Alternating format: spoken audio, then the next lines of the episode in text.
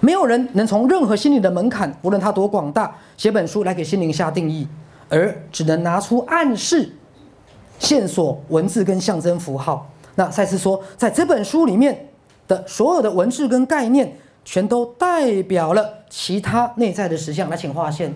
所以赛斯在说什么？所有的赛斯书都只是线索，真理在哪里？你的内心。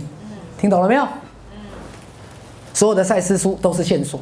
来，那就是说，他们像是钢琴键，打击着其他的琴弦，而我希望那些琴弦将在每个读者的心中被波动。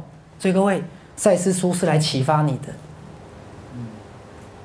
波动你的心弦，明白了吗？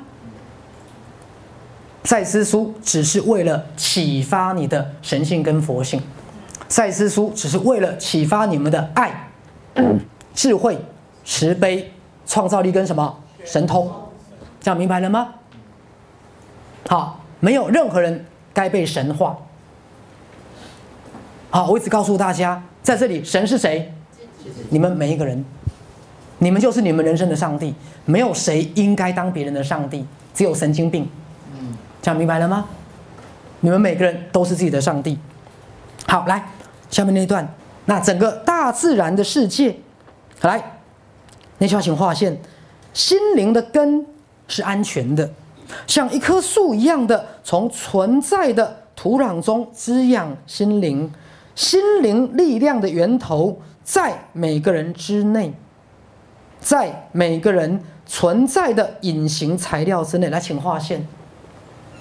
所以各位，当你看着整个大自然，你要去感受的是整个大自然。由当中浮现出来的一切万有，明白了吗？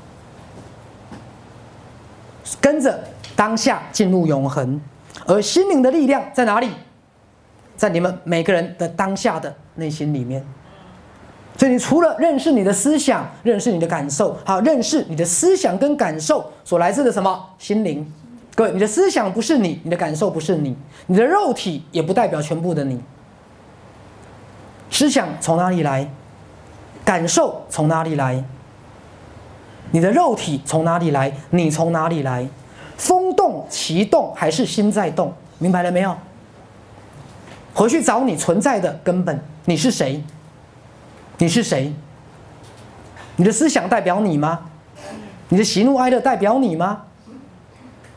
如果你的思想不能代表你，你的感受不能代表你，那么你又是什么？你从哪里来？你的本质又是什么？各位去问这个问题，去找这个答案，可以找你们每个人存在的内在的那个核心的力量。